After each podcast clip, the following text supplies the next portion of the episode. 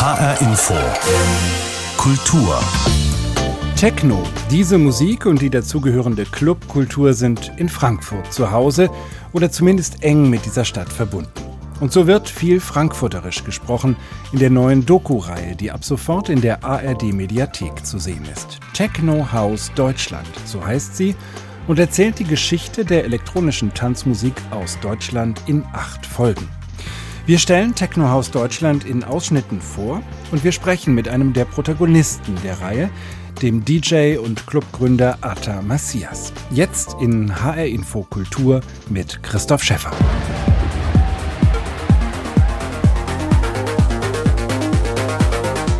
Ich glaube, in der gesamten Menschheitsgeschichte kannst du so einen Moment nicht mehr wiederholen, wie der Ende der 80er, Anfang der 90er, wie elektronische Musik quasi die Welt erobert hat ganze Zeit an sich war davon geprägt, dass es ja neue Musik war, frische Musik.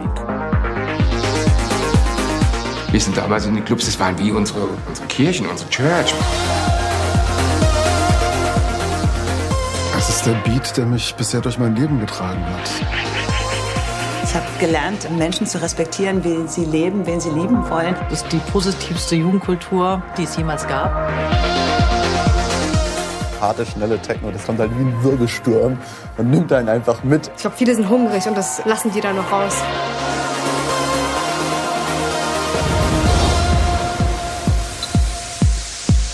So beginnt die Doku-Reihe Techno House Deutschland. Dass Frankfurt mal sowas wie die Hauptstadt des Techno war, ist am Dialekt der Protagonisten deutlich zu hören. Die Stimme von DJ Sven Fäth haben bestimmt einige gerade erkannt. Mariska Lief und Vero Jägersberg sind die Autorinnen der ersten vier Teile dieser Reihe, die überwiegend in Frankfurt spielen, mit vielen historischen Rückblicken und erzählt von Zeitzeugen aus den Anfangsjahren des Techno. Bevor ich gleich mit einem dieser Akteure spreche, schauen wir kurz zurück auf Anfang April dieses Jahres. Da wurde in Frankfurt ein Techno-Museum eröffnet, das Museum of Modern Electronic Music, kurz MOMEM. Carla Kallenbach war damals für uns dabei. Der Platz an der Frankfurter Hauptwache mitten in der Stadt wird zum Dancefloor mit ein paar tausend feiernden Menschen. Es wirkt wie ein Festival, ist aber die Eröffnung vom MoMEM, dem Museum of Modern Electronic Music, mit Live-Musik der Frankfurter Techno-Legende Sven Feth. Die Idee für das Museum in der U-Bahn-Station kam von Techno-DJ Talla. Sein Ziel war von Anfang an, dass es kein Museum im herkömmlichen Sinne ist, sondern dass es eine Begegnungsstätte sein wird. Das haben wir immer so geplant. Wir wollen hier so einen Melting Pot machen, wo alle sich treffen können, wo viel passiert, viele Veranstaltungen, soll lebendig sein. Wenn irgendwann jetzt äh, hoffentlich Covid geht und dieser unleidliche Krieg beendet ist, dass wir ein neues Aufblühen haben und dass wir hier auch in der Stadt vielleicht noch andere begeistern, wieder Clubs zu machen. Das kann alles passieren und das wollen wir auch hier in diversen Workshops und Happenings halt mit entfachen. DJ Tallers Idee eines Museums für elektronische Musik hatte er vor fast zehn Jahren. Lange wurde vom Museum gesprochen. Dementsprechend hoch sind die Erwartungen der Szene. Die erste Ausstellung dreht sich komplett um Sven Feth, den Pionier des Sound of Frankfurt, auch genannt der Baba der Szene, der gerade sein 40-jähriges DJ-Jubiläum gefeiert hat. Für ihn ist Frankfurt der richtige Ort fürs MOMEM. Wo ich damals hier gespielt habe, im Omen, im Cocoon Club, hat Frankfurt eine wahnsinnige Strahlkraft gehabt für elektronische Musik vor allem für Techno, House, Trance. Schön, dass es jetzt hier stattfindet, das Moment. Die Wände des Museums sind schwarz wie im Club. In der Ausstellung können die Besucher sogar selbst Sven Feths Platten auflegen und auch seine 20.000-teilige Plattensammlung bestaunen. Und Stücke aus seiner Kunstsammlung. Ein besonderes Werk kommt von Kurator Tobias Rehberger.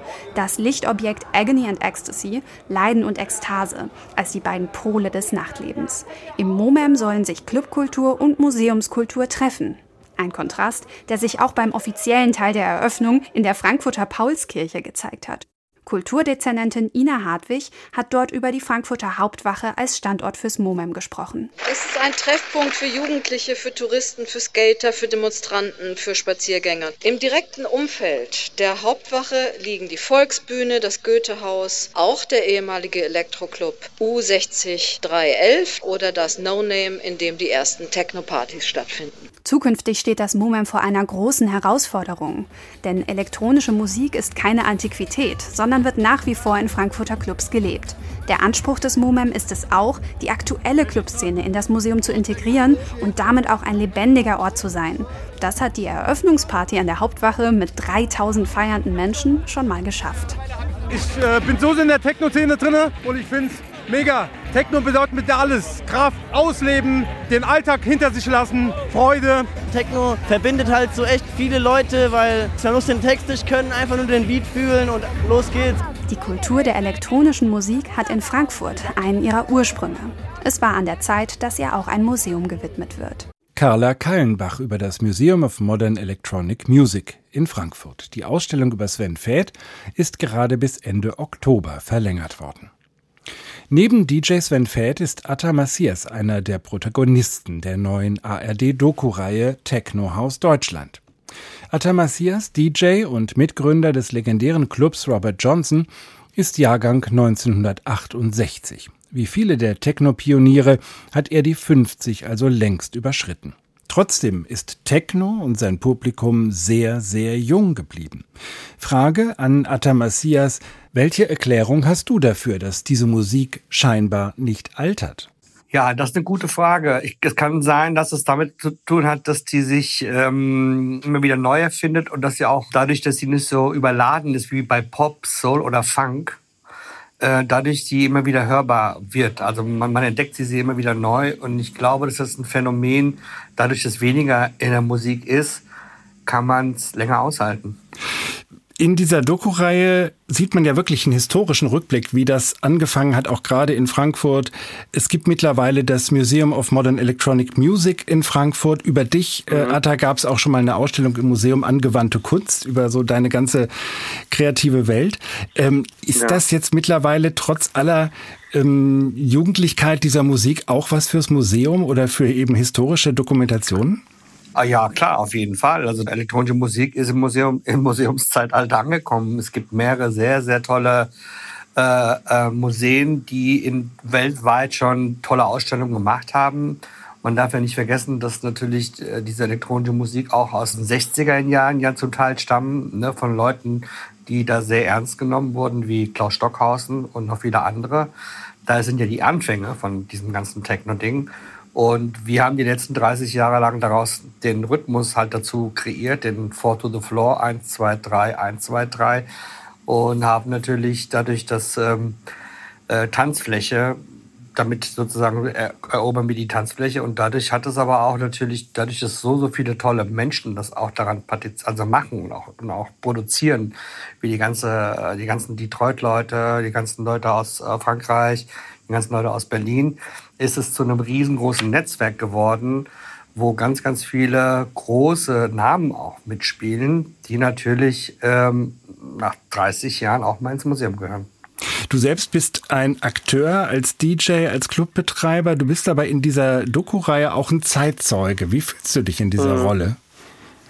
Ein bisschen alt. Äh, mir, man, man ist einem nicht so schnell bewusst, dass man natürlich arbeitet man seit 30 Jahren damit und wenn man dann so ausgefragt wird, wird einem erst wirklich bewusst, wie lange man dabei ist und was man alles schon miterlebt hat und wie viel man schon erlebt hat. Ja, kann man erst danach erstmal muss man dann mal drüber nachdenken nochmal. Also ist nicht so ganz einfach manchmal.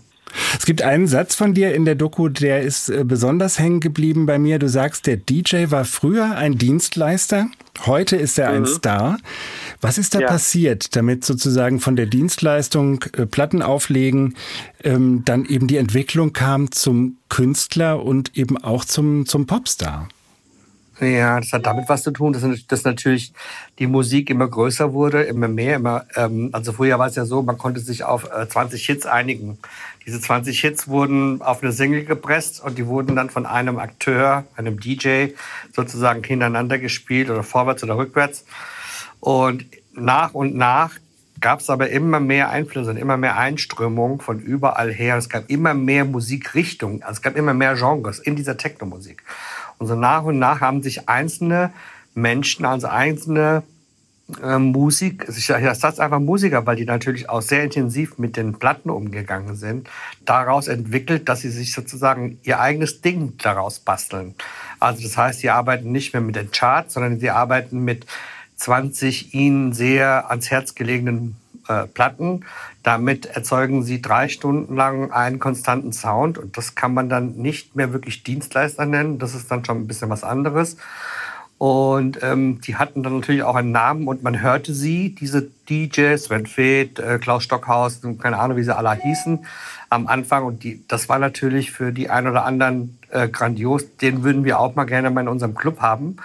Und dann fing es so ganz, ganz langsam an, dass die DJs von einem Club zum anderen Club gezogen sind, weil sozusagen ihre Arbeit, die sie, also ihre Fertigkeit, die sie da hinter den Schallplattenspielern äh, gezeigt hatten, auch natürlich im Publikum in Köln, in Hamburg auch mal zu sehen waren. Und dann wurden die natürlich auch nach London eingeladen. Und das, das lief dann immer mehr, immer mehr.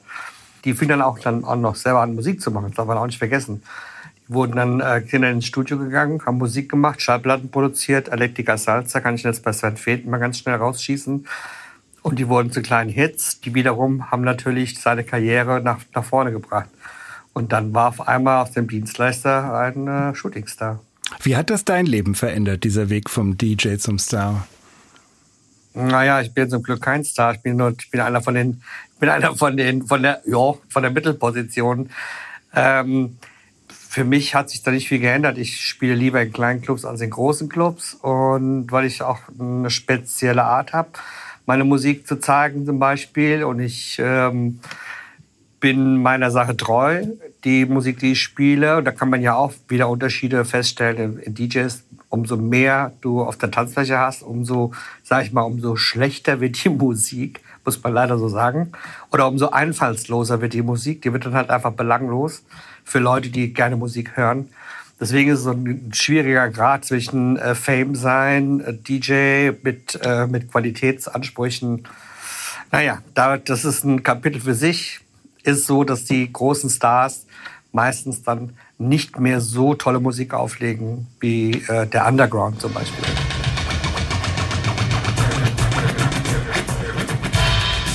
Denke, dass Frankfurt sehr, sehr früh mit dabei war, was das Entdecken von, von Techno und von Hausmusik äh, betrifft. Wir reden ja auch von der Zeit äh, vor der deutschen Wiedervereinigung und Berlin war aus meiner Perspektive damals eben diese Insel, was so New Wave betrifft, aber auch natürlich Neudeutsche Welle, frühe 80er und so weiter. Und Frankfurt stand sicherlich für was gänzlich anderes.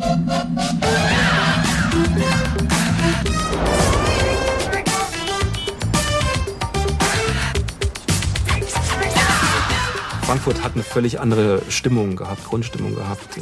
Downtown sozusagen, irgendwelchen Hochhäusern und Beton. Frankfurt ist eher eine Bankenstadt und ich finde, dass überhaupt hier Techno stattgefunden hat, ist eigentlich schon ein Wunder.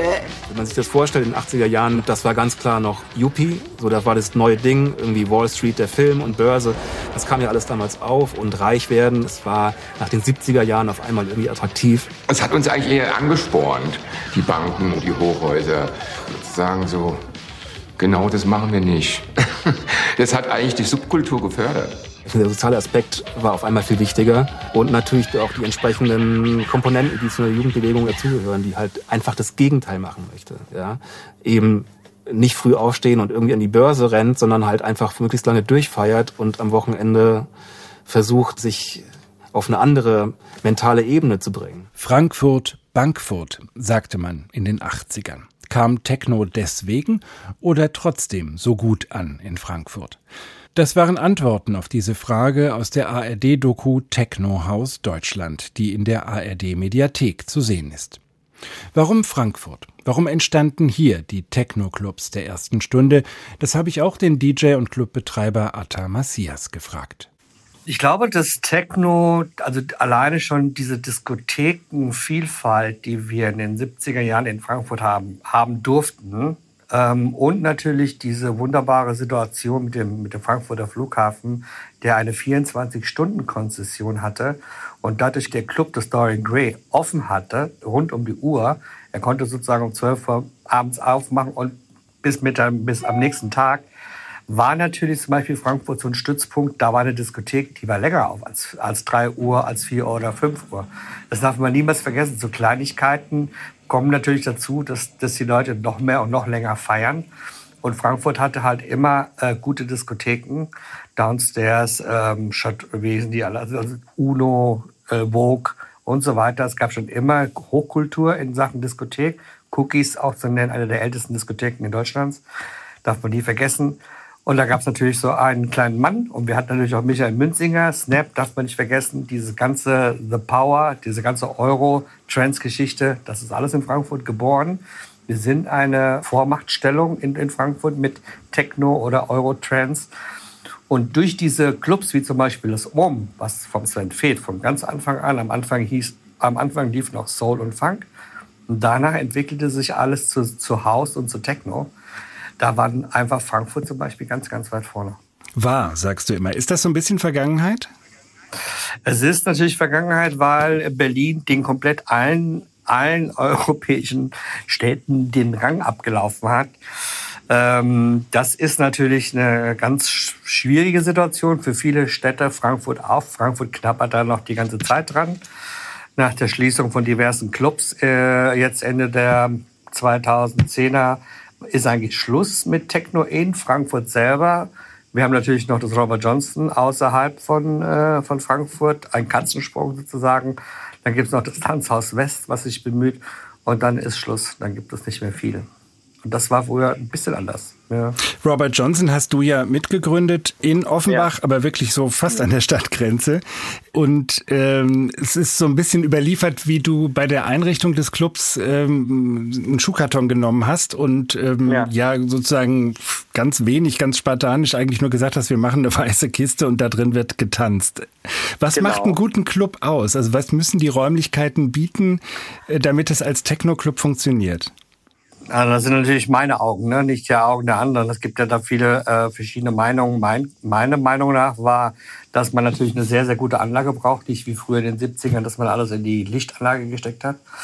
Sondern für mich ist es wichtig, dass die Musikanlage sehr, sehr hochwertig ist, dass man nicht so viel sieht, dass man von der Lichtanlage nicht so viel sieht, eher sich konzentriert auf, den, auf die Musik, auf den guten Tanzboden, wie zum Beispiel den Holzboden, dass die Akustik im Raum stimmt und dass zum Beispiel so sowas wie eine Bar ein drittrangiges Objekt ist ähm, und nach hinten geschoben wird und dass wir auf gar keinen Fall irgendwelche äh, VIP-Areas haben, wo es dann so komische Plätze gibt, die man sich dann kaufen kann für Tausende von Marks. Das ist, das ist kein Club, den ich gut finde. Also ich würde sagen, bodenständig, weiße Räume und das war's. Wenn man auf Techno tanzt und die Augen zumacht und man lässt sich einfach da fallen ähm, und mit sich selbst, äh, das ist ja eine, auch eine mystische Erfahrung. Ja, man ist ja in Kontakt mit sich selbst, mit seiner Seele, mit, mit seinen Träumen und Visionen. Klar, das für was Techno steht. Man kommt rein, wird sofort von dem Beat gepackt und tanzt einfach. Das ist wahnsinnig positiv. Ich glaube, es ist die positivste Jugendkultur, die es jemals gab. Ich glaube, dass elektronische Musik oder Techno tatsächlich in der Lage ist, da einen unglaublichen Bogen zu spannen. Diese Utopie von unterschiedlichsten Lebensentwürfen, Styles, Orientierung, Hautfarben, was weiß ich, dass man dafür ein Bewusstsein kreiert und dass die Musik das auch zum Ausdruck bringt.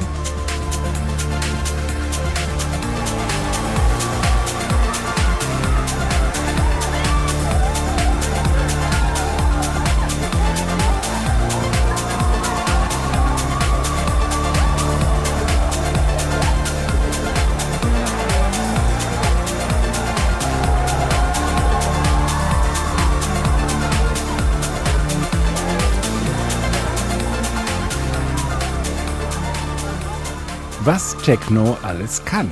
Auch das ist Thema der ARD-Doku-Reihe Techno Haus Deutschland. Deren Teile 1 bis 4 spielen überwiegend in Frankfurt. Die Autorinnen sind Mariska Lief und Vero Jägersberg. Atta Macias ist einer der Protagonisten dieser Doku und er wird gezeigt in seinem Club Robert Johnson in Offenbach.